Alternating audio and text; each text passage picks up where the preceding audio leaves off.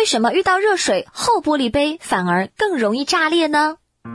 一下子就把热开水倒到杯中，杯子的内壁和外壁温差很大，就会导致杯子内外的膨胀不均匀，而使杯子破裂。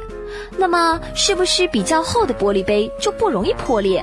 不对，相反，倒进热水时，厚杯子更容易破，而薄杯子反而不容易破。因为薄杯子的外壁可以快速的被加热，而使内外温度相等，膨胀因而也均匀。但是厚杯子的外壁不可能立刻被加热，所以内外壁的温差就大了，膨胀因而也不均匀，从而就会导致破裂。然而薄杯子不能只有侧壁薄，连杯底也必须要薄。因为在倒进热水时，首先被加热的可是杯底。如果杯底很厚，也可能因为同样的道理导致杯子破裂哦。